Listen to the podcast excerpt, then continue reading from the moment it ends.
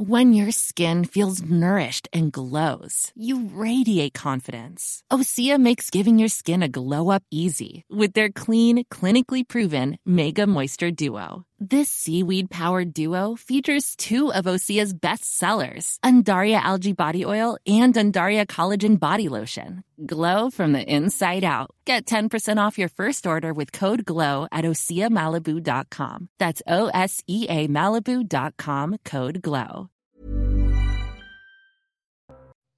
Bonjour à toutes et à tous, bienvenue dans la belle équipe Week-end. Je suis ravie de vous accueillir. Aujourd'hui, nous accueillons également sur ce plateau deux anciens ministres, Pierre Lelouch, bonjour. bonjour. Et puis Yves Gégaud, bonjour, qui est également délégué général du groupe de santé avec. Et puis avec nous également Christian Proto, Bonjour, fondateur du GIGN. En ce dimanche, nous revenons d'abord sur euh, la longue interview de Nicolas Sarkozy au journal du dimanche. L'ancien président égratigne gentiment l'action du chef de l'État tout en lui renouvelant son soutien. Il invite euh, Emmanuel Macron à se positionner plus à droite. Il commente l'activation du 49.3 qui, selon lui, n'est pas une solution. Nous détaillons cette interview dans un instant. Un autre homme ne mâche pas ses mots. L'ancien préfet de police de Paris, Didier Lallemand, fait un constat plus qu'alarmiste sur notre société. Elle est selon lui sur le point d'exploser. Il ne manque qu'une étincelle, dit-il, extrait du livre qu'il publie sur ses trois années passées à la préfecture de police de Paris dans cette émission. Et puis que penser de cette méthode du Qatar déjà très critiquée pour l'organisation de la Coupe du Monde de football qui commence dans un mois L'Émirat invite un millier de supporters à assister gratuitement à l'événement, parmi eux quelques Français. Une aubaine évidemment pour ces fans du ballon rond, mais de quoi s'agit-il exactement? Une simple invitation ou bien d'un échange de services? Et si oui, lesquels? Nous en discuterons ensemble. Avant d'entamer nos débats, on fait un point sur l'essentiel de l'actualité. Le premier JT est signé Adrien Spiteri. Emmanuel Macron en visite à Rome. Le président français restera jusqu'à demain dans la capitale italienne. Il prononcera un discours sur la paix sur fond de conflit en Ukraine. Demain, il sera reçu par le pape François au Vatican. Emmanuel Macron n'exclut pas une rencontre avec la nouvelle première ministre Giorgia Meloni. Dans le Pas-de-Calais, la ville de Lillers se prépare aux obsèques de Lola. C'est au sein de la collégiale Saint-Omer que se déroulera la cérémonie demain après-midi. Les proches et anonymes pourront s'y réunir afin de rendre un dernier hommage à l'adolescente de 12 ans. La messe sera célébrée par l'évêque d'Arras, monseigneur Olivier Leborgne. Xi Jinping reconduit pour un troisième mandat à la tête du Parti communiste. Le président a placé plusieurs de ses alliés au sein du comité permanent. Il doit ainsi être confirmé à la présidence de la Chine en mars 2023. Il devient le dirigeant le plus puissant depuis Mao Tse-tung, fondateur du régime. Et puis Francesco Bagnaia remporte le Grand Prix de Malaisie sur le circuit de Sepang. L'Italien devance Enea Bastianini et Fabio Quartararo. Il conforte ainsi sa première place au classement en MotoGP avec 23 points d'avance sur le Français. Le titre se jouera à Valence, dernière course de la saison.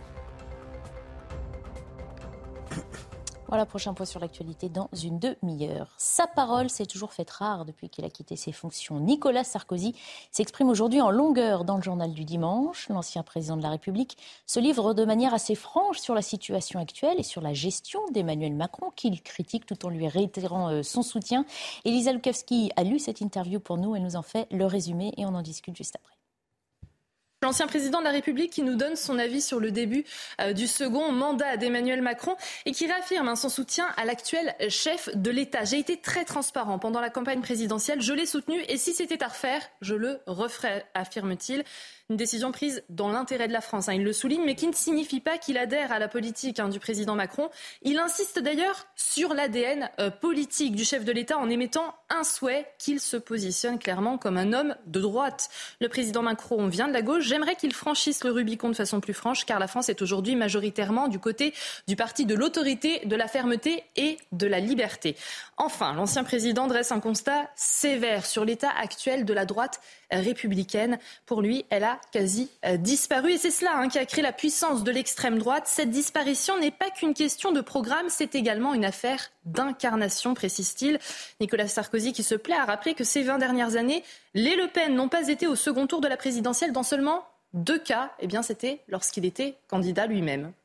Alors, commentaire justement de cette euh, longue interview. Euh, premier appel hein, de Nicolas Sarkozy, euh, Pierre Lelouch. Emmanuel Macron devrait se positionner plus à droite. Il faut qu'il aille dans le sens de la France, qui est aujourd'hui majoritairement, dit l'ancien président, du côté de l'autorité et de la fermeté.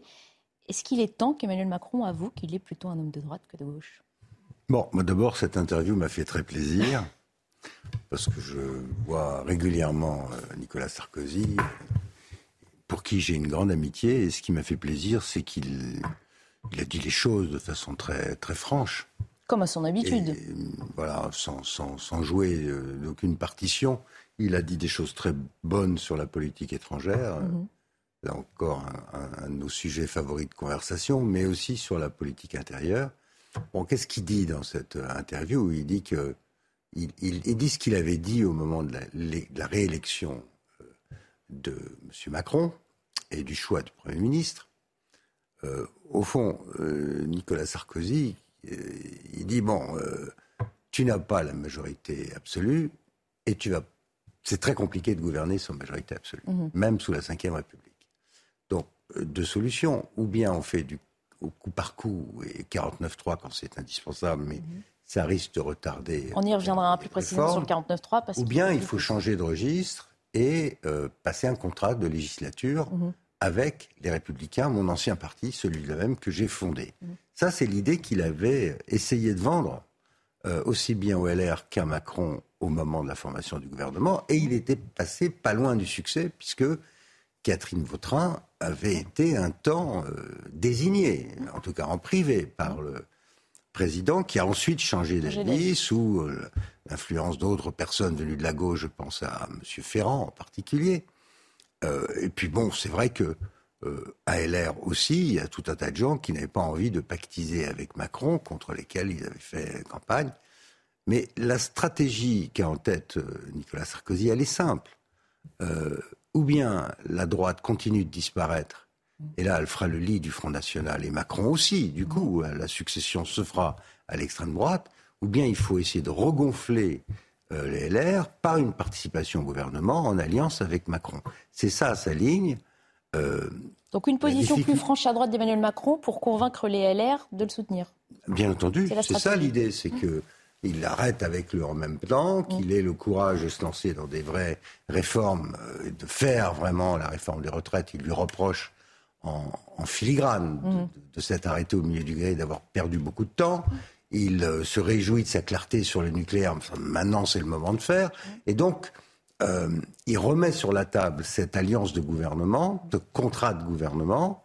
Euh, est-ce qu'il est encore temps de le faire? Moi, je trouve que c'est. si j'ai encore une seconde. Allez.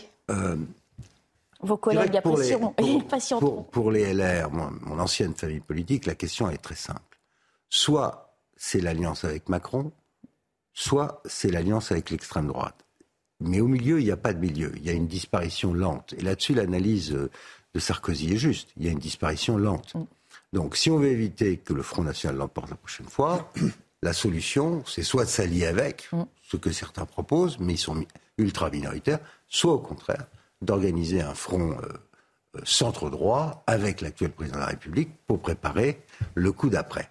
Et c'est ça sa stratégie à On finit tour de table. Je crois qu'il a, comme première réaction. l'honnêteté et à mon avis, ça, tient la route. C'est intelligent. Est-ce qu'on attendait cette prise de parole? C'est vrai qu'on l'a accusé, notamment pendant la campagne présidentielle, hein, de rester timide, de rester en retrait et justement de ne pas assez euh, euh, prendre position. Christian Proutot.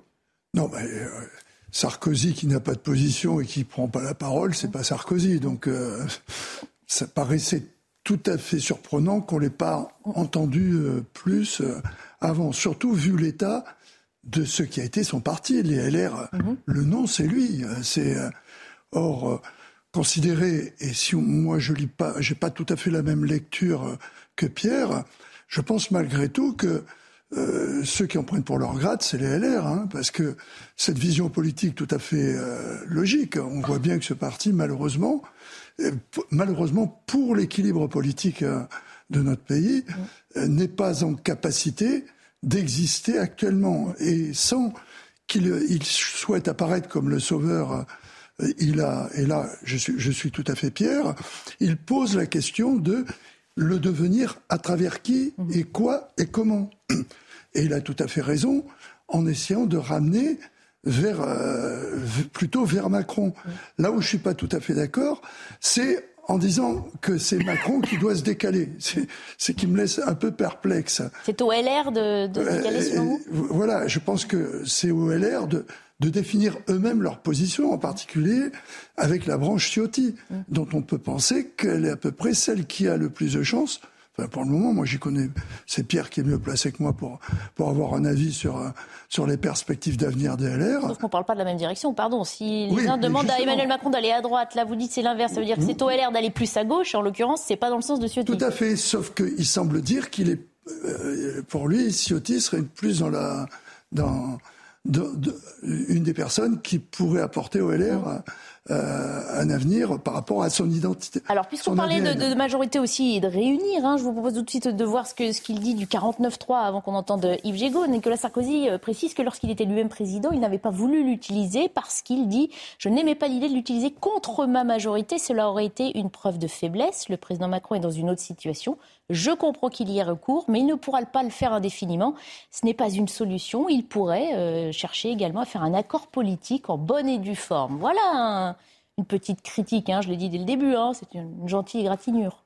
Yves Oui, euh, moi je suis comme Pierre Lelouch, on a toujours beaucoup de plaisir à entendre ou à lire euh, Nicolas Sarkozy, qui, qui était un, un, président de la République marquant euh, de, de l'époque, et, quand il dit des choses, faut l'écouter. Alors, c'est jamais par hasard sur le moment. Je, mm. pense que nous sommes dans un moment particulier. D'abord, dans un ah, moment. Ah, si vous savez des choses, dites-le nous alors. Pourquoi maintenant? Dans un moment anxiogène, et les, les Français ont peur de l'avenir, mm. et il y a un certain nombre de sujets qu'il aborde, comme l'Ukraine, comme un certain nombre de questions où il est très en phase avec Emmanuel Macron donc euh, c'est, je pense, aussi une réponse qui se veut d'essayer d'apaiser un peu l'angoisse des Français. Mais le deuxième moment, c'est une élection interne chez les LR. Et derrière euh, cette interview, il y a un message très précis à sa famille politique, euh, un message à ceux qui l'ont beaucoup critiqué chez LR, et je pense notamment... Il dit aussi pour la première fois très clairement que Valérie Pécresse n'avait aucune chance dès le départ. Hein, Alors c'est très cruel, mais c'est sans doute euh, qu'il cherche à expliquer ce qui lui a été beaucoup reproché par les militants de sa famille politique, de n'avoir pas soutenu la, la, candidate de sa famille politique. Alors il dit aujourd'hui, oui, mais elle avait aucune chance. Il l'a pas dit à l'époque. Euh, ce qui aurait été encore plus cruel à l'époque, mais ce qui aujourd'hui n'est pas non plus un compliment. Mais, mais la deuxième chose, et, et Pierre Lelouch a, a, donné évidemment la bonne analyse, c'est que je pense que euh, son analyse consiste à dire que ce quinquennat ne peut pas continuer à fonctionner sans majorité, que euh, effectivement le 49-3 est une arme, mais c'est l'arme euh, des, difficultés, c'est bien l'arme d'une majorité introuvable, et qu'il euh, souhaiterait lui qu'une partie significative de sa famille politique rejoigne la majorité présidentielle dans un un élan d'intérêt général pour le pays. Il a bien vu aussi, et c'est aussi un moment que je voulais évoquer. Euh, il y a une première ministre italienne qui, mhm. qui vient euh, d'être euh, désignée et qu'on voit avec la droite traditionnelle qu'on appellerait ici républicaine italienne. Elle, on la voit avec M. Berlusconi. Elle a fait un accord de toutes les droites mhm. en Italie. Et donc je pense que la vraie question, c'est dans la perspective de la prochaine élection présidentielle, est-ce que les LR basculent en totalité ou en partie vers un accord avec Zemmour et avec mhm. Marine Le Pen ou est-ce que les LR trouvent un espace politique pour, euh, dans une alliance avec euh, euh, le bloc central d'aujourd'hui, espérer réussir? Et là, dernier point, je ne serai pas beaucoup plus lent, il adoube Laurent Vauquier il désigne, il, dit que pour lui, Laurent Vauquier fait partie de ceux qui ont le plus de talent pour postuler à la présidentielle. C'est quand même assez fort dans ses propos.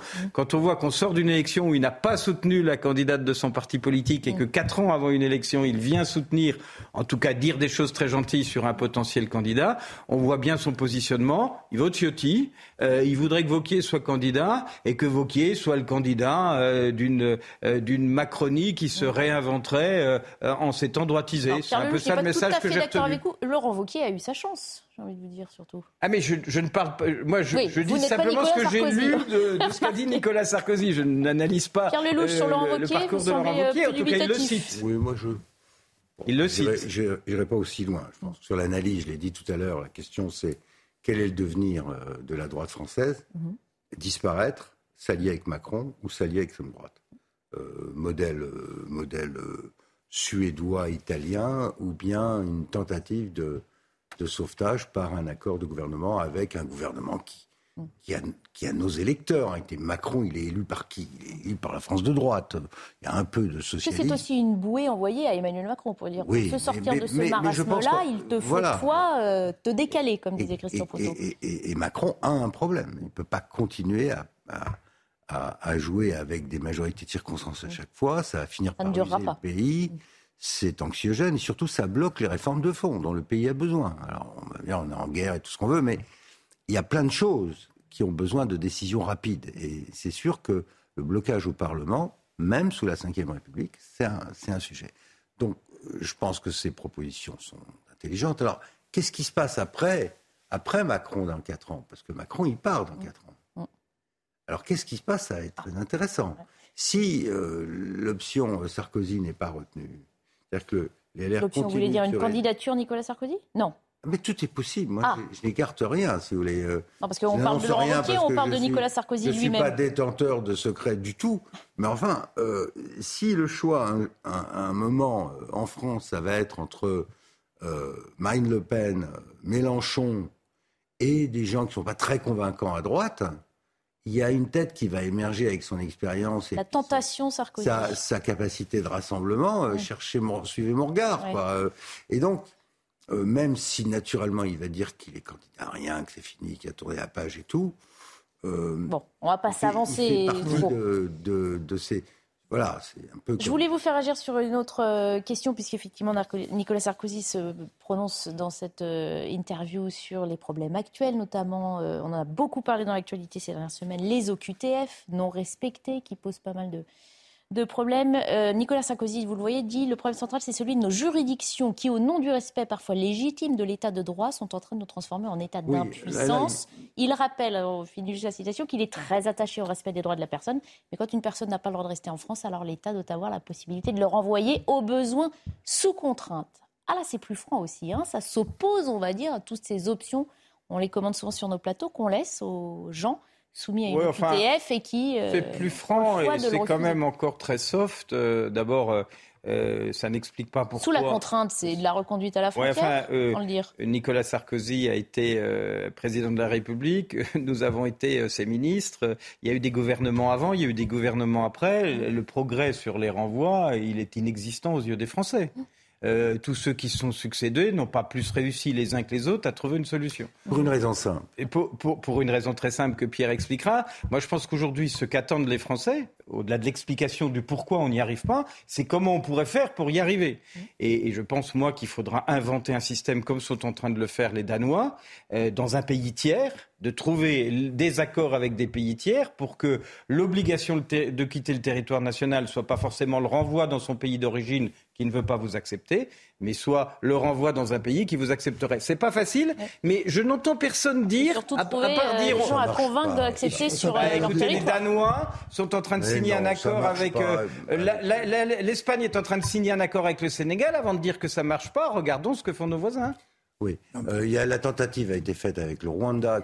Non, le, fond du sujet, c'est quoi? Le, le fond du sujet, c'est que la loi française a changé, qu'il existait dans le temps un délit de présence illégale sur le sol français que ce délit a sauté, c'est tout. Euh, et qu'aujourd'hui, une personne sans papier n'est pas expulsée parce qu'elle est illégalement sur le sol français. On l'invite à quitter le territoire dans un délai de 30 jours et autres. Donc, tant qu'on n'aura pas remis dans notre droit euh, ce type de délit, on ne peut pas expulser les gens. Et la raison pour laquelle on peut modifier la loi, c'est que nous sommes soumis à la loi européenne, que les tribunaux applique la Convention européenne des droits de l'homme. Moi, je dis depuis des années que nous avons un problème de maîtrise des flux migratoires sur toute la gamme des sujets à cause de cette convention. Oui, c'est en amont qu'il faut résoudre le problème. On vient soulever la question de compétence nationale. Est-ce que les gouvernements sont élus pour assurer la sécurité aux frontières ou bien est-ce qu'on délègue ça à des juges à Strasbourg qui font appliquer leurs lois via les tribunaux français? C'est quand même ça la question démocratique qui est posée au pays. Proto, sur ce que dit Nicolas Sarkozy sur les OQTF. Non, mais euh, je pense qu'effectivement, il a été président de la République, il a été en charge euh, de, poser les, Il les avait, ces problèmes. Hein. Donc tout le monde connaît le problème. C'est moins on peut toujours gloser sur l'Europe, sur tel texte qui a disparu. Je suis d'accord avec Pierre, le texte n'existe pas. Mais à partir du moment où vous avez pris la décision, ce qui a été le, ce le cas pour un certain nombre de, personnes, mhm. euh, qui doivent effectivement partir, mais pour les mettre où? Si vous n'avez aucun accord avec les pays, vous pouvez raconter tout ce que vous voulez, parler d'autorité. Mais ça paraît aberrant, ça veut dire qu'au départ, on n'a pas réfléchi à où on allait les mettre. Là encore, je ne suis pas d'accord.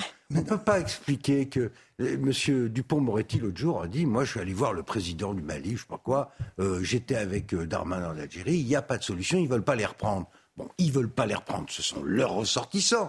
Nous, nous sommes, nous, un pays souverain. Je veux dire, si nous mettons fin aux relations avec les pays concernés, qu'on arrête tous les visas, qu'on arrête l'aide économique, je peux vous assurer qu'il va se passer quelque chose de l'autre côté. Mais si a priori on dit c'est impossible, il n'y a pas de solution, ils ne veulent pas les reprendre, mais qu'est-ce que ça veut dire? Ça veut dire quoi? Ça veut dire que dans des pays où il y a 70% de la population qui a moins de 18 ans comme au Niger, on est, nous, le, déversoir garanti de la population que le Niger ne peut pas employer. Mais, mais, on va où comme ça avec ce genre de raisonnement En plus, choisir le Niger, si avec le Niger, ça serait il y a le Mali, il y a l'Algérie. Le, nombre d'OQTF qu'il y, a actuellement.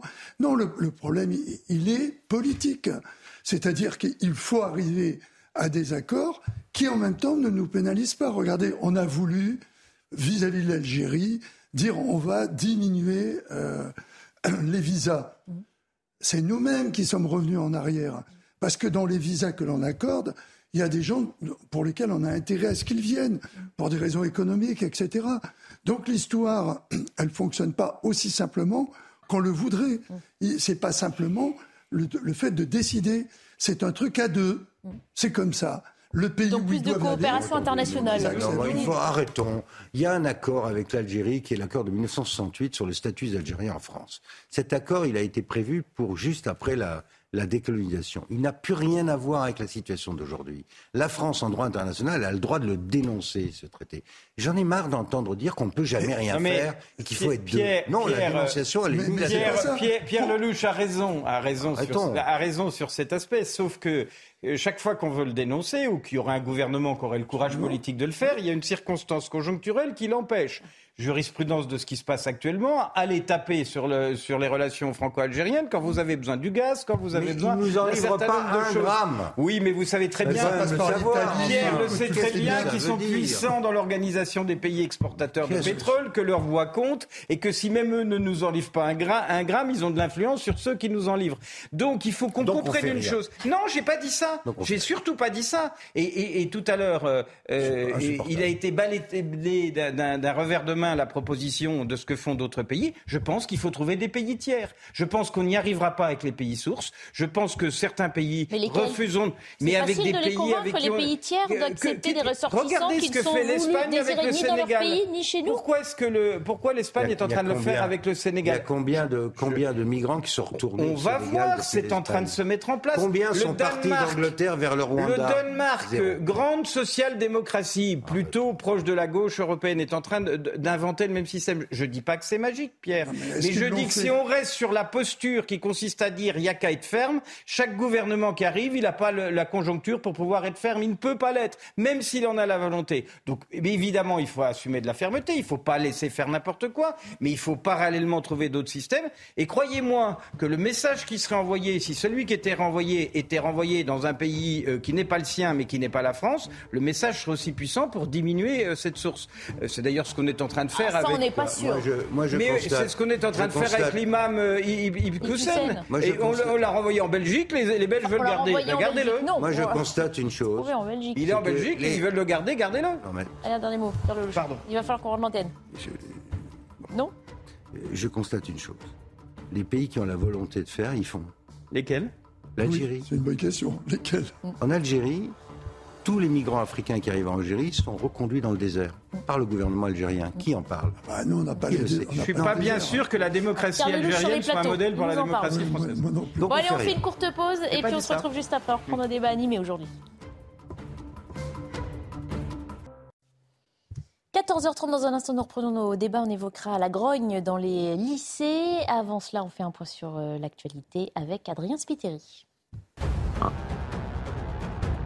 Des policiers pris à partie en Seine-Saint-Denis. En intervention à Montreuil dans la nuit de vendredi à samedi, les forces de l'ordre tentaient d'arrêter un individu qui effectuait un graffiti. Ils ont été ciblés par des tirs de projectiles provenant d'individus cagoulés. Pour écarter la foule, les policiers ont dû faire usage de leurs bombes lacrymogènes.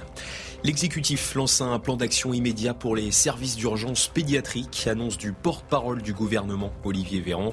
Il était l'invité du grand rendez-vous ce matin sur CNews. Vendredi, plus de 4000 soignants avaient signé une lettre ouverte au président de la République. Il dénonçait la saturation des services. Et puis l'Olympique de Marseille s'incline face à Lens. Les Lensois s'imposent 1-0 grâce à un but de David Pereira d'Acosta. Pourtant devant son public, les Marseillais concèdent une troisième défaite d'affilée en championnat Prochain match pour les hommes d'Igor Tudor ce mercredi en Ligue des Champions face à Francfort. Les vacances de la Toussaint débutent. Les autorités espèrent que cette coupure apaisera les tensions survenues dans plusieurs lycées. Le mouvement a commencé au lycée Joliot-Curie à Nanterre. Il s'est étendu depuis à d'autres établissements avec des blocages et des violences face à des policiers et des pompiers à Tours notamment. Explication de Kinson. Sur ces images amateurs, on y voit des pompiers pris à partie lors d'une manifestation lycéenne à Tours. Alors que six pompiers ont dû porter secours à un jeune homme, quatre d'entre eux ont été agressés physiquement. Gérald Darmanin, le ministre de l'Intérieur, leur apporte son soutien et annonce trois interpellations dans cette affaire. L'un de leurs représentants syndicaux dénonce des agressions insupportables. Ils ont voulu aller protéger ce jeune homme qui était agressé. Et ils ont été pris à partie, eux aussi, par, euh, par ces individus cagoulés. Euh, et donc, sur l'équipage, quatre de nos collègues ont été légèrement blessés, certes, mais on en a quand même un qui s'est retrouvé euh, au sol et qui a reçu des, des coups de pied alors qu'il était atterré. Les casseurs ont été identifiés près du lycée Balzac, où des scènes de vandalisme ont été signalées à l'extérieur de l'établissement. Ces derniers jours, un déchaînement de violence sur les forces de l'ordre, alors que des lycéens ont multiplié les blocus et les manifestations cette semaine en soutien au mouvement de grève lancé ce mardi. Comme ici à Nanterre, ou encore à Châtenay-Malabry, où le pire a été évité de justesse. Des lycéens ont mis le feu à une poubelle située à proximité d'une conduite de gaz qui aurait pu faire exploser un hôtel. Les sapeurs-pompiers sont arrivés à temps. Un contexte social de plus en plus tendu. Depuis le début de la semaine, une dizaine de jeunes ont été interpellés. Christian Proto, des mouvements lycéens, il y en a toujours eu, hein, ponctuellement. Euh, selon vous, pourquoi maintenant? Est-ce que c'est un simple phénomène de mimétisme vis-à-vis de la contestation sociale euh, ambiante? Je, je, pense, puisqu'on n'a pas de revendication particulière. J'ai cru entendre. Ah, on y viendra, on a plutôt une ribambelle de revendications très différentes. Ça fera partie des questions que je voulais oui. Oui, absolument. Il y a plusieurs euh, partis qui viennent revendiquer euh, effectivement ce mouvement pour exister. Hein, on connaît le problème des syndicats, qu'ils soient étudiants ou autres, pour tout d'un coup apparaître à la lumière et dire qu'ils sont à l'origine du mouvement, mm. mais qui ne sont pas pour ce type de revendication, mais pour l'autre. Non, j'avais entendu quand même quelque chose d'extraordinaire en disant qu'ils travaillaient trop. Mm. Là, ça m'a laissé perplexe vu les résultats, mm. mais euh, que les, les, programmes étaient trop chargés. Enfin, alors il y a sûrement quelque chose à faire, mais moi ça m'a toujours laissé perplexe les, les, lycéens, euh, qui manifestent, ça m'a toujours laissé perplexe. Je n'arrive pas à comprendre quand on est au lycée, on est là pour aller suivre un cursus, mm. et après quand on est en âge de voter, on peut euh, revendiquer quelque chose, mais pas quand on a l'éducation gratuite, obligatoire, mais gratuite, mm. etc., qui fait que tout d'un coup, l'État vous offre la possibilité euh, d'accéder à quelque chose dans votre vie. Mhm. Alors, après l'expérience, puisque j'ai malheureusement connu dans ma carrière, au début de ma carrière, ce genre de, mouvement, euh, c'est l'exutoire. Si vous rajoutez là-dessus les, les, réseaux sociaux, vous vous rendez compte qu'il y a une espèce de compétition parmi les ultras, parce qu'on se rend compte qu'on est une société qui, société qui génère mhm. les ultras. On l'a vu avec les, les anti-machins, les anti-choses, les anti-trucs, et tout, tout de suite, ça s'exprime avec de la violence. Eh bien, euh, ces gens-là, euh, on n'est même pas sûr, pour la plupart, que ce soit euh, des gens du lycée en question. Mmh. Bah, c'est vrai que c'est difficile aussi de ne pas y voir une instrumentalisation politique, syndicale en, l'occurrence. Mais c'est même, je pense qu'il y a le dessous des cartes. Et puis, il y a ce qu'on voit. Le dessous des cartes, c'est qu'il y a euh, les, les, tenants euh, de la NUPES n'ont pas supporté de ne pas avoir euh, comme Premier ministre Mélenchon et d'avoir perdu leur pari. Mhm. Et aujourd'hui, ils cherchent par tout moyen, par les syndicats étudiants, par les syndicats lycéens, par des appels à manifestation dans la rue. Il y en a eu un récemment autour de Jean-Luc Mélenchon, à essayer de prendre dans la rue ce qu'ils n'ont pas trouvé dans les urnes. Enfin, je pense qu'il ne faut pas être grand clair pour penser qu'il y a une stratégie pensée d'une partie de l'ultra-gauche française de, de mettre le pouvoir euh, cul par-dessus tête dans la rue. Et que les lycées sont en partie les otages de cette stratégie. Alors derrière, comme ça a été dit... facile aussi à mobiliser peut-être Comme ça a été dit très justement euh, par Christian Proto, effectivement, euh, les lycéens, c'est l'âge où on s'exulte et où quand on sort, on ne rentre plus. C'est la fameuse théorie du dentifrice. Hein, quand le, le, la pâte à dentifrice est sortie, vous ne la rentrez pas dans le tube. Il faut donc être extrêmement attentif à ce qui se passe dans nos lycées, même si c'est une poignée d'agitateurs, même si c'est des ultras euh, quelquefois qui n'ont rien à voir avec le monde lycéen, ça entraîne quand même un mouvement qui peut être un mouvement euh, difficile à, canaliser. Surtout quand on voit la violence hein, qui en... Et, et qui souligne aussi, moi je crois, je pense qu'il faudrait nous rendre Jean-Michel Blanquer, qui souligne aussi la faiblesse de l'actuel ministre de l'Éducation nationale vis-à-vis -vis de ces sujets. Il n'imprime pas, il n'a pas donné sa patte, il ne montre pas qu'il y a un pilote dans la machine éducation nationale. Et ça participe, je ne dis pas, je dis pas que c'est lui qui est à l'origine de ça, je dis que ça participe aussi à déstabiliser le mouvement euh, de nos écoles et, de nos lycées. Et qu'il ne faut pas prendre ça comme un événement euh, anecdotique. Je pense que c'est révélateur de quelque chose de plus profond. On parlait des euh, revendications. Hein. C'est vrai qu'on entend parler de dénoncer la pénurie d'enseignants. OK. on parle de défense des libertés individuelles sur notamment certaines tenues portée ou interdite à l'école, euh, de lutte contre l'islamophobie. Pierre Lelouch, comment vous voyez cette contestation euh, lycéenne je, du moment? Je comprends rien. Euh, je comprends rien. Je ne sais pas qui ils sont, viennent du lycée ou pas du lycée. On n'en sait rien. Mm. On ne sait pas ce qu'ils veulent. Vous avez listé toute une série de choses, mais moi j'ai pas entendu l'ombre d'un début de revendication. Mm. quand on était lycéen, il y a fort longtemps, il y avait des mouvements politiques, il y avait pour quelque chose, contre quelque chose, mais enfin, c'était euh, structuré un peu idéologiquement quand même. On peut être d'accord ou pas, mais enfin, il y a un moment, quand on est jeune, on a le droit de s'exprimer, de, dire qu'on rejette telle ou telle chose associée. Mais là, je n'entends aucune revendication d'aucune sorte. Je ne sais pas qui ils sont, je ne sais pas ce qu'ils veulent, et euh, je ne sais pas qui est sanctionné. Parce qu'on voit des, on voit des jeunes gens euh, grands. Oui, ce ne sont pas de simples manifestations non plus. utiliser des armes ont été par destination, des, mm. Euh, des choses pour mettre le feu euh, contre les forces de police, mais qui est arrêté euh, Encagoulé. Encagoulé. Qui, qui est sanctionné? Où sont Qui sont-ils? Qu'est-ce qu'ils veulent? Qui est sanctionné? J'ai pas de réponse à ça. Donc, quand on est dans un système qui. Ces images, qu'est-ce qu'elles racontent? Elles racontent l'impuissance publique. Pourquoi cette violence On ne sait pas. ils tapent sur. C'est des policiers, ils sont en train de il, risque de mettre le feu à des hôtels, nous dit-on. On a frôlé la catastrophe là, avec la mise à feu. Oui, oui, incendie près de. Et on laisse perdurer, alors qu'il faudrait réprimer extrêmement fortement. Alors justement, parce que ce qui pose problème, c'est aussi la violence, évidemment, hein, devenue d'ailleurs quotidienne, qui entache ces mouvements à l'égard des forces de l'ordre. Écoutez à ce sujet euh, Mathieu Vallée c'est dramatique. Lorsqu'il y a eu les attentats du 13 novembre 2015, moi j'étais sur les terrasses du petit Cambodge et du Carillon dans le 10e et 11e arrondissement de Paris.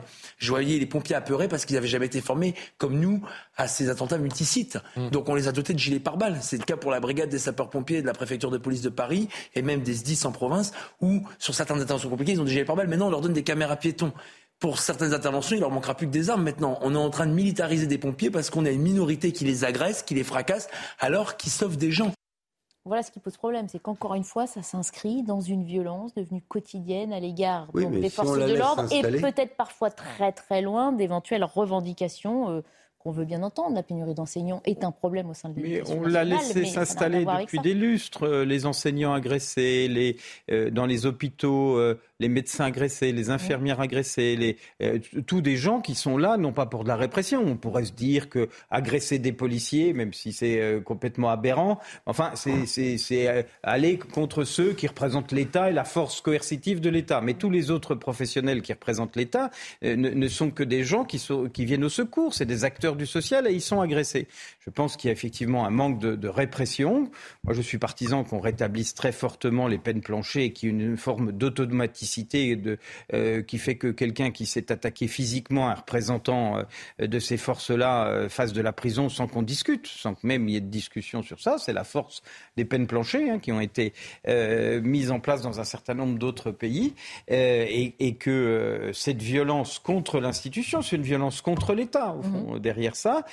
c'est par la fermeté, c'est par l'éducation. On dit beaucoup j'ai entendu, ah oui, mais que font les parents? Mais il faut aussi avoir conscience qu'il y a une série de parents, une série de familles, mais qui ne sont plus capables d'être des parents. Euh, parce qu'eux-mêmes sont euh, issus de la génération d'avant, qui a connu les mêmes problèmes et qu'on ne peut pas leur demander de devenir des, dieux de l'éducation, simplement parce qu'ils ont des enfants. Et puis au lycée, on, est a sur... 16, 17, euh, parfois 18 ans aussi. Déjà, on n'est plus un enfant maîtriser de, un adolescent sur ce sujet, et même les familles de bonne volonté peuvent ne pas y arriver. Il y a une dérive de violence de notre société qui est interpellante, et il y a sans doute là des mesures à prendre, mais celui qui viendra dire j'ai la mesure et la solution pour régler ce problème de violence en faisant juste ceci ou juste cela, je pense qu'on peut ne pas le croire. C'est un long travail de remobilisation, d'autorité, de discours, d'éducation et de sanctions quand c'est nécessaire, et c'est euh, le fruit d'une longue dérive que certains font remonter à mai 68, c'est peut-être pas totalement faux. Oui, je vais partager avec vous un message qui m'est envoyé par un de mes anciens collègues et amis, élu de Tours, qui me dit, euh, juste pour te dire que le lycée Balzac à Tours, c'est pas du tout un quartier défavorisé mm. Hein, euh, ou un quartier populaire, c'est un des lycées bien de la ville. Donc ça revient à la question que je posais. Qui sont ces gens? Pourquoi il se passe rien? Où sont les sanctions? Euh, Qu'est-ce qu'ils veulent? Pourquoi on est dans cette espèce de flou artistique général? Voilà le témoignage de, de quelqu'un qui habite là-bas, qui est élu là-bas.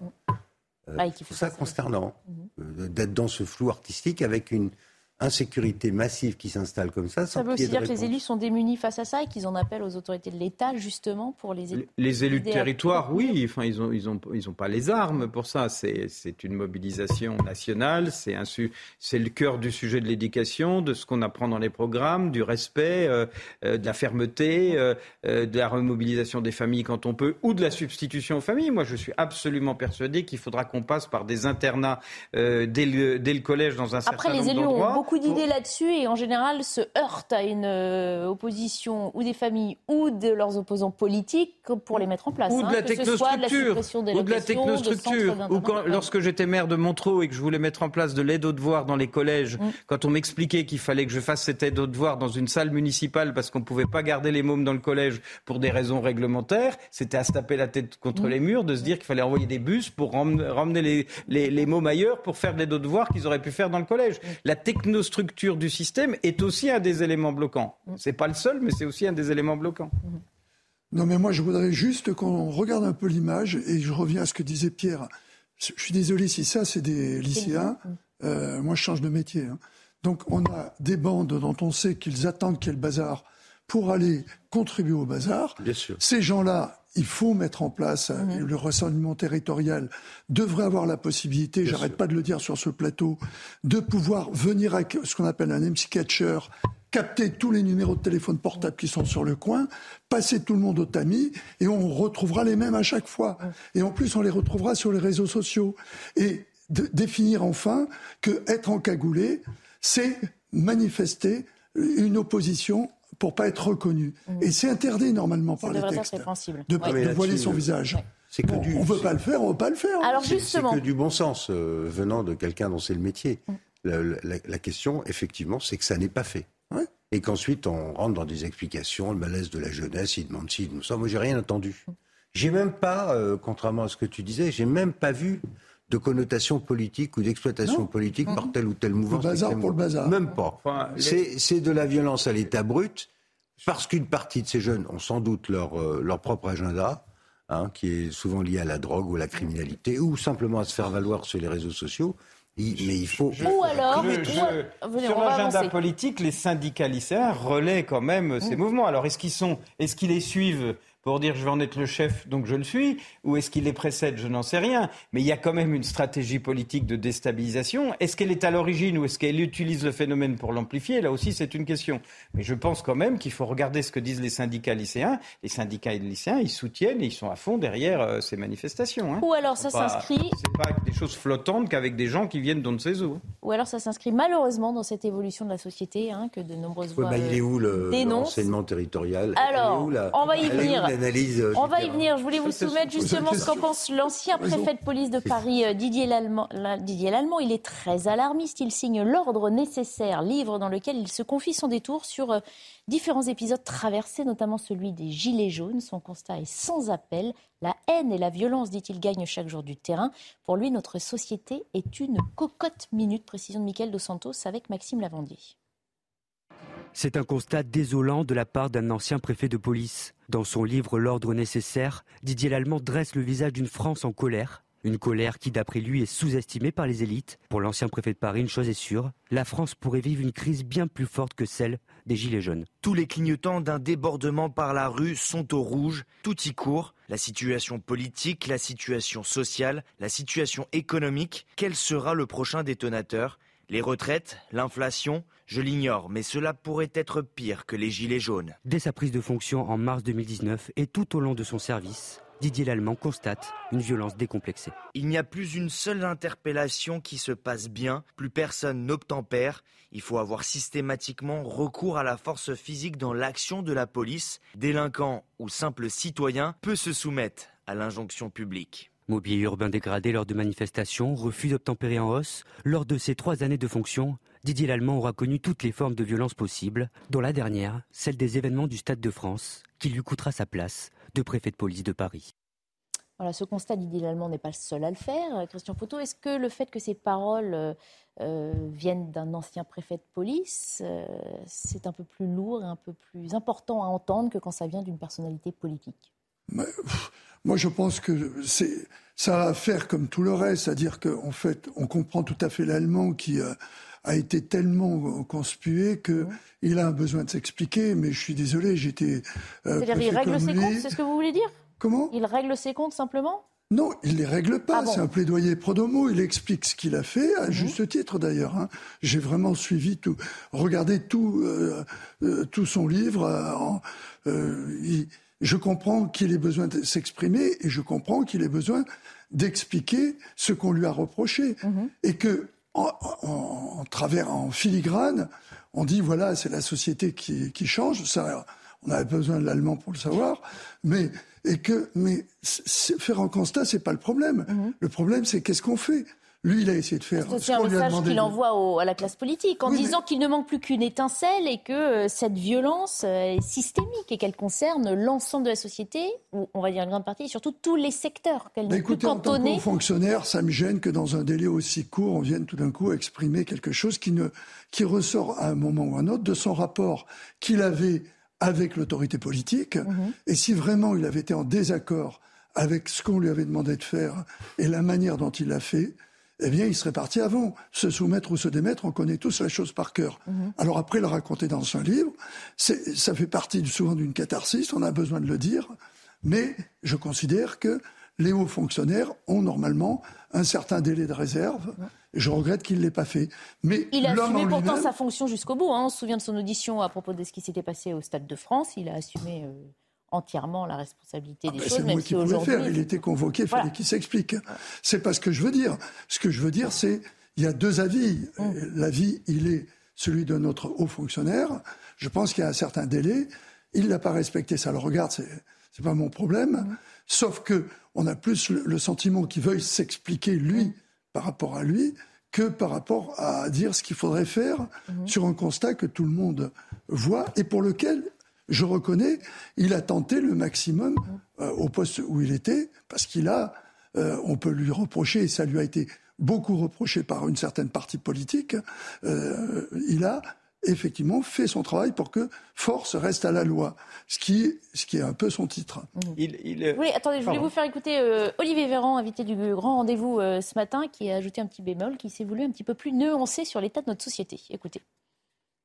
La société n'est pas sauvage. Vous pas, enfin, quand on dit la société, ce qui me gêne toujours, c'est que c'est très englobant et très généralisant. Euh, moi, je ne me sens pas sauvage. Je ne pense pas que vous vous sentiez sauvage, messieurs, sur. Par de là les mots, on comprend bien le. est-ce qu'il y a, est-ce qu'il y a, est-ce qu'il y a, la sécurité y a-t-il, y a-t-il une partie de notre société qui échapperait à l'état de droit et au respect des lois? Moi, je, je dis que dans une république, la République, elle est là pour se battre pied à pied, corps à corps, sur tous les segments de son territoire, pour faire respecter l'état de droit.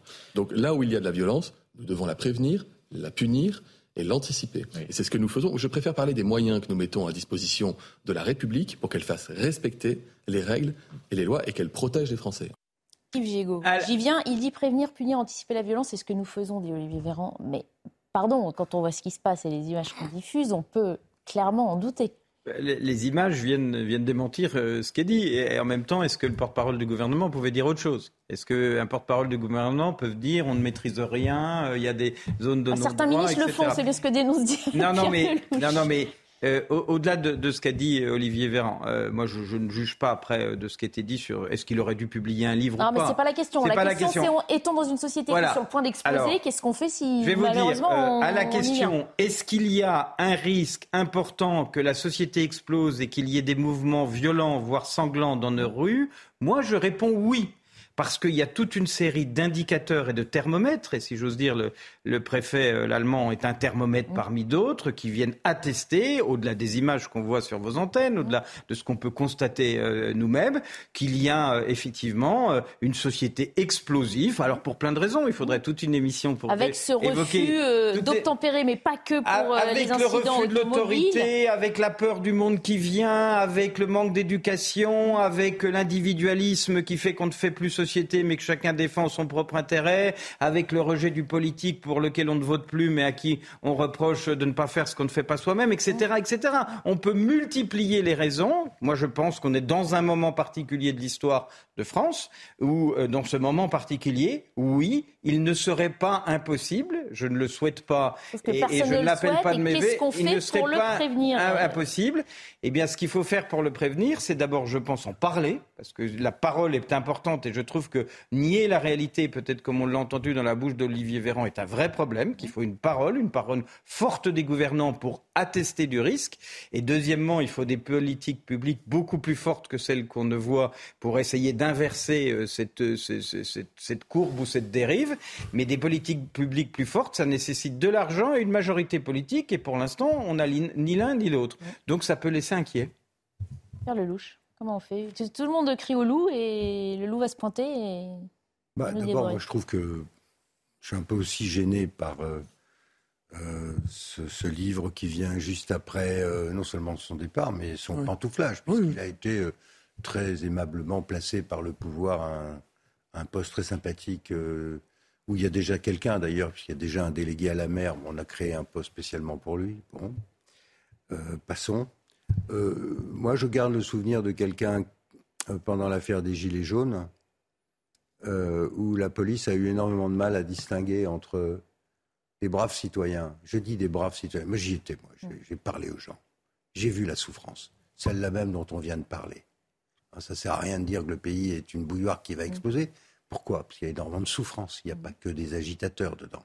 Donc le jeu consiste à séparer les braves gens qui sont là parce qu'ils sont à bout, parce qu'ils ne peuvent plus veiller leur fin de mois, ou se soigner, vu les cas, et puis des agitateurs publics, les Black Blocs et autres, qui sont là pour casser. Mais c'est en ça que le message de l'ancien préfet de Paris adressé à la classe politique est essentiel. Beaucoup de victimes euh, de ces violences mhm. dans les manifs ont été blessées, qui étaient des braves gens, qui mhm. ont perdu un œil, etc. Moi, je garde le souvenir de ça. Donc, euh, euh, je trouve pas que c'est terrible de. de c'est pas ça formidable comme gestion de la violence dans la rue. Alors, je sais que c'est compliqué et tout, mais il faut faire attention. Deuxièmement, le Stade de France, moi, ça m'est resté là, parce que l'image de la France a été désinguée pour des années et des années, mm. parce qu'on a été incapable, du côté des, du renseignement territorial ou de la préfecture, je ne sais pas qui, euh, fait ce travail, là encore, de distinguer entre des braves gens, des supporters, et des loupards. Et, de, rien faire sur les loupards.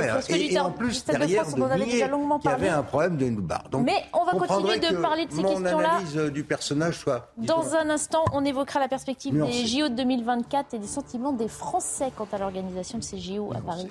Enfin, en France plutôt, dans deux ans. À tout de suite. Non, l'allemand, il faut pas. Oui, tu as raison. Bienvenue si vous nous rejoignez à 15h. On fait un point sur l'actualité avant de reprendre notre débat. Adrien Spiteri. 150 millions d'euros débloqués pour les services en tension de l'hôpital, annonce du ministre de la Santé ce dimanche. Selon François Braun, ce plan doit permettre, je cite, une hausse du personnel. Vendredi, plus de 4000 soignants en pédiatrie avaient signé une lettre ouverte au président de la République. Ils dénonçaient la saturation des services. L'Union européenne prête à coopérer avec Giorgia Meloni. Travaillons ensemble pour le bien de l'Italie et de l'UE. Ce sont les mots du président du Conseil européen, Charles Michel. Ministres du nouveau gouvernement d'extrême droite ont prêté serment hier au palais présidentiel à Rome. Des coupures d'électricité imposées à Kiev après des frappes russes. Objectif, stabiliser la fourniture en électricité. Ces coupures touchent différents quartiers de la capitale. Elles devraient durer à plusieurs heures. Et puis Francesco Bagnagna remporte le Grand Prix de Malaisie sur le circuit de Sepang. L'Italien devance Enea Bastianini et Fabio Quartararo. Il conforte ainsi sa première place au classement en MotoGP avec 23 points d'avance sur le Français. Le titre se jouera à Valence, dernière course de la saison.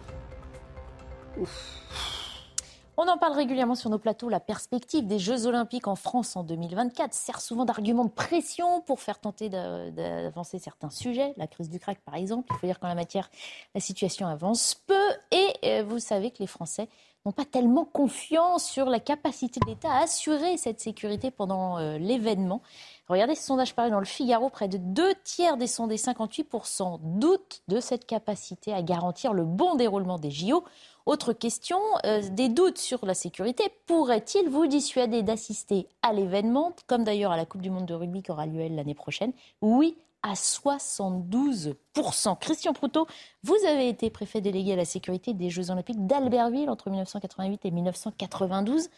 9000 hommes, il me semble, euh, pour cette sécurité. Comment vous, vous, vous prenez cette, euh, ce doute des Français qui se disent on n'est pas très très bon Les derniers épisodes justement dont on parlait avec le préfet allemand euh, les font encore un peu plus douter. Voilà, alors je, juste préciser, pour revenir sur les 9000 hommes, c'était tout service confondu, donc il y avait le concours de l'armée de terre, la, gendarmerie, la police, les services de santé, les, euh, ah oui, ça s'organise un e, énorme événement comme ça. La sécurité, c'est bien sûr, on pense toujours le terrorisme, mais c'est un ensemble de mesures qui amènent jusqu'à la santé, puisque si les restaurants euh, donne des, des, désordres intestinaux à, tous les, à tout le monde. Ça pose problème également. À titre indicatif, on a Ça fait mal de voir que tant de Français se disent qu'on n'a pas les capacités Alors, je, en je ce moment. Effectivement, cette perception, parce que c'est toujours ça, personne ne sait comment ça va se passer, mmh. dans la mesure où pas, ça n'a pas encore commencé. Mais si on juge ne serait-ce que par rapport à ce que les Anglais ont vécu, mmh. c'est-à-dire que pratiquement au dernier moment, à force de ne pas avoir pris la mesure de l'événement, ils ont été obligés de demander le concours de l'armée en dernier recours. On parle des JO de 2012 mois, oui, oui c'est ça. Euh, et ça a été, bon, ils ont tout cadré et tout. Je trouve étonnant qu'on n'ait pas beaucoup plus anticipé cet événement, puisque euh, vous rappeliez que pour Albertville, euh, j'avais 9000 hommes, mmh. mais la mission m'avait été confiée quatre ans avant. Bon, alors bien sûr, la zone olympique n'avait rien à voir, c'était la montagne. Mmh. Il n'y avait pas l'infrastructure que nous avons sur Paris, où il y a, on va en reparler, la préfecture de police, il y a beaucoup de forces et surtout des moyens de communication, d'information qui permettent que mais il y a tout ce qui fait le côté désagréable de Paris aussi. On l'évoquait, c'est euh, ces gens qui vivent sous des tentes. Il y a, il y a toute, toute, cette image que l'on voudrait ne pas voir au moment des JO. Certains parlent déjà de la propreté au quotidien qui, n'est pas, au rendez-vous, qui ne donne pas d'espoir pour 2024. Donc, baguette magique et qu'il va falloir anticiper. Alors je dirais que la sécurité, on a les moyens pour la, la, mettre en place. Je regrette simplement, et on le voit à travers ce qu'on appelle l'appel aux volontaires, mhm qui, la manière dont il est fait, me convainc pas, puisque c'est un gros support pour la sécurité des enceintes, mhm. les volontaires, puisqu'ils font ce qu'on appelle le contrôle d'accès. Mhm. Et Pierre, on le disait en off tout à l'heure, nous rappelait le triste souvenir du Stade de France mhm. euh, sous l'autorité du préfet allemand. Euh, il y a, malgré tout, cette périphérie qui doit être prise en compte par les organisateurs des JO, mmh. qui n'est pas du ressort de l'État. Mais où, s'il se passe quelque chose, vers qui on va se retourner? Vers l'État. Mmh. Donc il y a un continuum de sécurité qui doit être mis en place. Et je trouve que c'est par rapport au fait qu'il faut anticiper ce genre d'événement un peu court pour mettre tout ça en place. Bah, Gérald Darmanin dit déjà qu'il n'exclut pas de faire appel à des étudiants, notamment pour faire la sécurité, sauf qu'on a envie de se dire qu'on n'est pas agent de sécurité comme on est au test d'accueil au mondial de l'auto. C'est pas tout à fait le, même métier. Quel regard vous portez sur Moi, moi, j'ai deux, deux, réflexions. D'abord, une réflexion globale en disant est-ce qu'il ne faut pas qu'à l'échelon du monde, on se pose la question de ces grands événements qui euh, sont de plus en plus difficiles à organiser, de plus en mm. plus coûteux, de plus en plus euh, difficiles à sécuriser? Voilà, c'est une réflexion qu'il faudra peut-être avoir. C'était les grands moments du XXe siècle. Est-ce que ça doit rester les grands moments du XXIe siècle? Je n'ai pas la réponse, mais au moins ça mériterait qu'on s'interroge. À l'échelon plus précis, on est condamné à réussir, puisque c'est dans euh, maintenant euh, deux, ans. Euh, c'est trois semaines. pour trois semaines, il va falloir mobiliser des moyens absolument considérables. L'inquiétude des Français est inquiétante, parce que pour le coup, ça veut dire que le, le, discours, le message des autorités n'est pas rassurant, et ça veut dire que euh, si, cette si cet événement il est là pour faire briller la France et pour faire rayonner la France, mais que les Français en ont peur, c'est un peu raté. Mmh. Et, le coût dépensé pour les Jeux Olympiques est un peu un coût qui va, qui, va être euh, mobilisé pour rien. Je ne doute pas que peut-être même en se mobilisant au dernier moment avec l'armée, on, va réussir. Enfin, en tout cas, j'ai bon espoir. Il faut dire que pour l'instant, la communication, le message des organisateurs des Jeux Olympiques mmh. n'est pas rassurant. Pierre Lelouch. ok. Merci Vous savez, je regarde le rapport coût-efficacité de l'opération. Qu'est-ce que ça va rapporter de plus à la France ou à la place de Paris ou au tourisme Ah, sur l'organisation, sur l'accueil même des Jeux Olympiques Non, mais je veux dire, les volumes d'argent qui sont euh, engagés à cette affaire sont absolument colossaux. Mm. Euh, voilà, euh, la décision a été prise, prestige national. Après, il faut être à la hauteur. Mais quand on voit le Stade de France, on peut être inquiet. Et quand on voit ce que c'est que la périphérie parisienne aujourd'hui et la façon dont certaines personnes se comportent, euh, il y a intérêt en effet à, se préparer bien en amont. J'espère qu'ils le font. Je souhaite bien sûr que mon pays euh, réussisse cet exercice qui s'est imposé lui-même d'ailleurs. Euh, moi je suis très réticent parce que tous les Jeux olympiques se traduisent par des ardoises derrière pour les pays concernés qui sont colossales. On verra ça. ça, effectivement, ça correspondait à une certaine période dans l'histoire du monde. Aujourd'hui, voilà, il y a un autre grand événement sportif qui est plus proche de nous, c'est la Coupe du Monde de football. Elle aura lieu dans 30 jours à Doha, au Qatar, déjà vivement critiqué. Nouvelle polémique. Euh, le Qatar s'active pour remplir le plus possible ses stades jusqu'à euh, payer le voyage, tout frais payé, euh, à des supporters. Pression d'Alexis Vallée, on en discute. Jamais le monde du football n'avait connu ça. Un pays organisateur de la Coupe du Monde invite tout frais payé des supporters avion, chambre d'hôtel et billets pour voir les matchs. Comme une dizaine de supporters dans le Var, Jean Tolota va pouvoir en profiter. Bah, je veux, ouais, c'est quand même. Euh, moi, je vois qu'il y a des supporters qui sont là depuis longue date et qui galèrent pour se loger. Je crois que ça tourne autour des 200 euros la nuit dans une chambre basique. Hein, et puis le vol, je crois que ça tourne autour des 800, de 800 à, à 1000 euros. Difficile de savoir précisément combien de supporters français se sont laissés séduire. Un recrutement qui se serait accéléré ces dernières semaines lorsque le Qatar a vu les boycotts se multiplier. Mais la question des prix reste aussi un problème majeur. Il faut savoir que les prix sont 30% plus chers que les derniers prix de la Coupe du Monde qui étaient, euh, qui étaient en Russie. Donc aujourd'hui, de dire que les gens vont se déplacer pour dépenser de l'argent et faire un événement, une Coupe du Monde, ça me paraît, euh, ça me paraît un petit peu fou. Pour le moment, 3000 Français devraient faire le déplacement pour assister à la Coupe du Monde, qui débutera le 20 novembre prochain. Voilà, là on parle de supporters influents sur les réseaux sociaux, invités donc euh, tout frais payé officiellement pour permettre euh, une ambiance festive, un bon déroulement. Évidemment, la question qu'on se pose, c'est bon, pas une simple invitation. Est-ce qu'il y a un échange de bons services? Est-ce que c'est la communication à moindre coût aussi pour le Qatar? Clairement, le Qatar, il a, il a décidé de, de, faire du sport un vecteur de son influence à travers le monde. Ils le font mmh. de façon tout à fait délibérée. C'est un pays qui a une politique étrangère qui est, très solide. Hein. Ils ont est très, très curieuse et un, peu, honnêtement, un peu tordue en même temps, parce que des gens qui ont à la fois Al Jazeera, une base américaine, euh, euh, qui sont euh, très proches des milieux intégristes, tout en se présentant comme un pays moderne et ouvert au football et aux, tendances modernes. Tout ça est un peu compliqué. voilà. En gros, ils ont le droit de faire ça, mais bon, Qu'est-ce que ça sous-entend derrière Est-ce que ces influenceurs devront euh, faire oublier les polémiques? J'ai allé jusqu'au bout de ma pensée. Moi, quand j'étais gamin, j'adorais le foot. Mm. Aujourd'hui, quand je vois ce que c'est devenu le business du foot, ça vous éclaire. Et les, milliards, et, les, millions gagnés par les joueurs, et les milliards que font, y compris les Qataris avec le, PSG, hein. mm-hmm. c'est des milliards qui sont engrangés. Sur le dos de gens très modestes, on vient d'en avoir un bel exemple. Eh bien, tout ça me dégoûte. Voilà. Donc, j'ai pas du tout l'intention d'y aller. et je le dis pour les deux autres amateurs de foot sur ce plateau. Le Qatar participe à la maladie du foot qu'elle fric, ça c'est sûr. Euh, quand on sait que Karim Benzema gagne deux fois plus que le patron de Total, on voit bien comment la société est totalement désaxée par rapport à cette question de l'argent. Moi, j'ai l'espoir quand même, parce qu'il y a beaucoup de mômes qui jouent au foot pour qui c'est le seul rêve, que les matchs seront beaux et qu'au-delà des polémiques, il y aura des bons moments de, télévision. Euh, c'est ce qu'il faut espérer, parce que si en plus ça, ça pollue le spectacle lui-même, toutes ces polémiques, ça va priver euh, des millions, des centaines de millions, pour ne pas dire des milliards de, mômes en particulier dans le monde, de ce qu'ils attendent, c'est-à-dire un moment de leur sport favori. Mhm. Mais le, il faudra se poser un, jour la, question de fric sur la méthode d'inviter des supporters gratuitement à venir remplir les ah, juste, un mot, mais on est dans un monde aujourd'hui où on va faire des, des Jeux olympiques d'hiver dans des pays où il n'y a pas de neige hum. et des Coupes du monde de foot ah il fait 50 en plein hiver dans le désert. Hum. Je veux on marche sur la tête. C'est la dictature du fric et du pouvoir. Hein, euh, et c'est les, les, puissances les plus fortes qui gagnent. On n'est pas obligé de se prêter à ce jeu-là. Je voudrais pas être désagréable avec mon ami Pierre, mais on est quand même un peu responsable de ce désastre parce que la France a eu un rôle euh, qui est important dans le choix du Qatar.